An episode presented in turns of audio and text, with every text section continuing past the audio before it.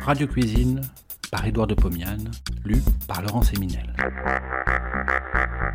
De 1923 à 1929, Édouard de Pomiane présente, tous les vendredis soirs sur Radio Paris, ce qui fut sans doute la première émission culinaire radiophonique. Cela s'appelait Radio Cuisine. Près d'un siècle plus tard, nous donnons à réentendre ces quelques 200 chroniques qui firent la joie des auditeurs de l'époque.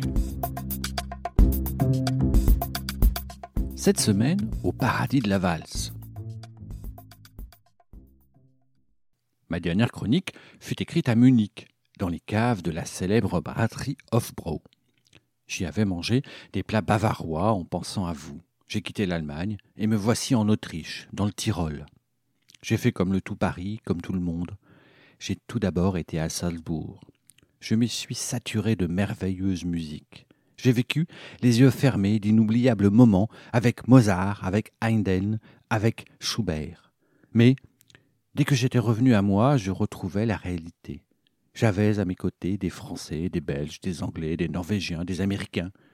Je vous l'ai dit, Salzbourg fut, cet été, le rendez-vous du monde entier. Dans cette tour de Babel, il fallait chercher les Autrichiens. Dans les restaurants, portant tous cependant l'annonce Wiener Kutsche, cuisine viennoise, on servait des roast beef anglais et des poissons à la sauce hollandaise.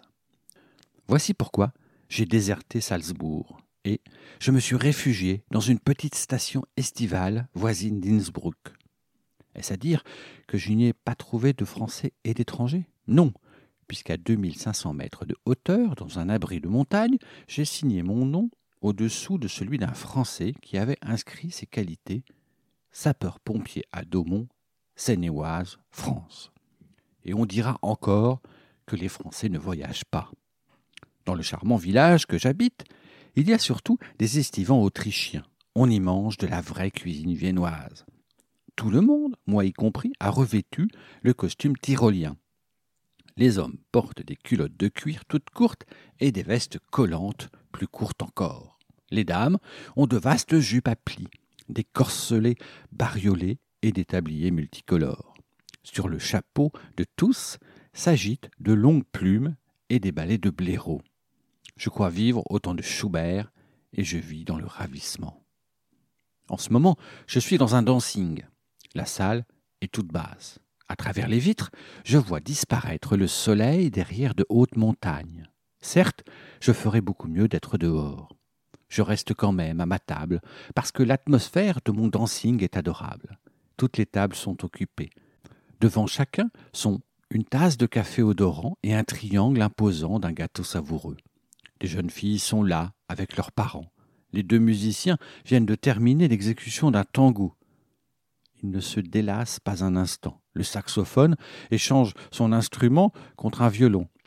Et, pour laisser reposer les danseurs, il joue un zardas, tour à tour endiablé et langoureux. À ma table, une grosse viennoise tricote. Moi, j'écris ma chronique. Chacun son métier. Jusque-là, personne n'a invité à danser mon imposante voisine déguisée en tyrolienne. Le sardas est terminé. Les musiciens attaquent une valse. Des jeunes gens s'inclinent devant des parents qui acquiescent, ils enlacent les jeunes filles et suivent la musique. Ma voisine me regarde par-dessus ses lunettes. Que faire? Je laisse mon stylo, je me lève, je m'incline. Ma voisine sourit d'aise, lâche son tricot et pose ses lunettes. Je suis un peu ému. Je ne sais comment je vais m'en tirer. Il y a dix ans que je n'ai pas valsé. J'allonge mon bras au maximum, j'enlace ma viennoise, et nous voilà lancés. J'espérais conduire ma danseuse. C'est elle qui m'enlève. Nous tournons, la vitesse s'accentue, ma tête tourne à son tour, je ne vois plus rien, nous valsons toujours. Je n'entends presque plus la musique, et je tourne encore. Brusquement, le violon s'arrête. Je suis devant notre table. Ma voisine s'assied. Moi, je me laisse tomber, tout en m'inclinant respectueusement. Il me semble que je tourne encore. C'est la valse viennoise.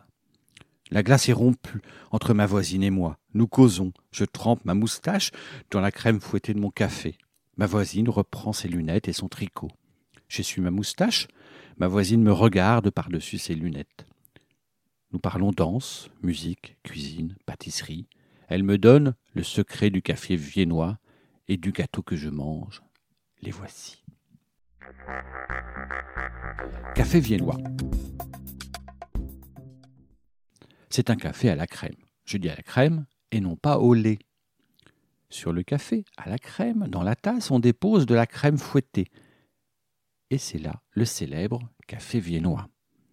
J'ai demandé à ma voisine s'il était de coutume d'additionner de chicorée la poudre de café.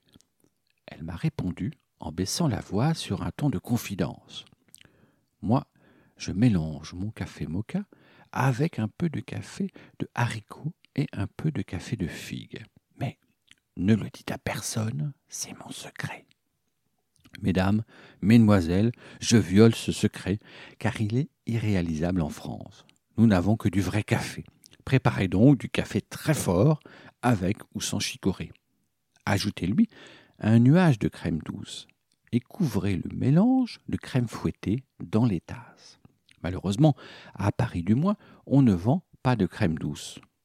Achetez donc 2 litres de lait. Verse-le dans quatre bols. Posez ceci dans un endroit frais. Le lendemain, à la cuillère, cueillez la crème qui surnage. Ce liquide, assez fluide, constitue la crème douce. Mais pour faire la crème fouettée, employez la crème épaisse que vous trouvez partout. Prenez la précaution de chauffer les tasses, car l'addition de crème douce froide et de crème fouettée fait baisser la température de votre café brûlant. Linzertart.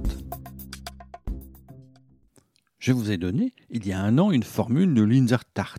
En voici une autre plus simple, celle de ma danseuse. C'est aussi un secret.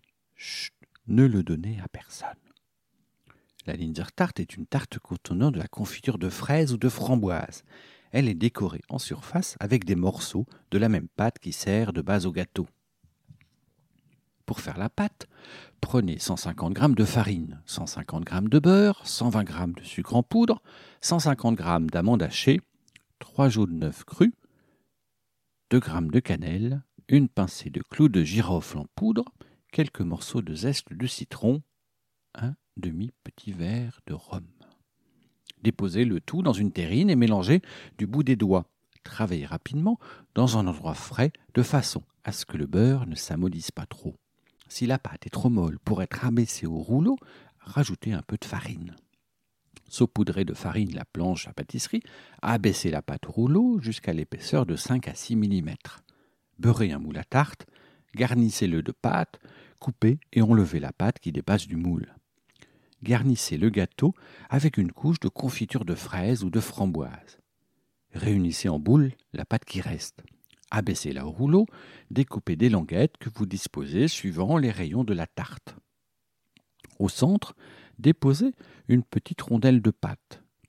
Portez le moule au four chaud pendant 25 minutes environ. Défournez, laissez refroidir 20 minutes dans le moule, démoulez, laissez refroidir complètement. Servez en garnissant chaque part d'un petit monticule de crème fouettée. C'est là la célèbre Linzertart. Bon appétit et à la semaine prochaine. Si vous avez aimé cet épisode, vous pouvez retrouver toutes les chroniques d'Édouard de Pomian dans les deux volumes de Radio Cuisine, un livre publié chez Menu Fretin et disponible sur www.menufretin.fr.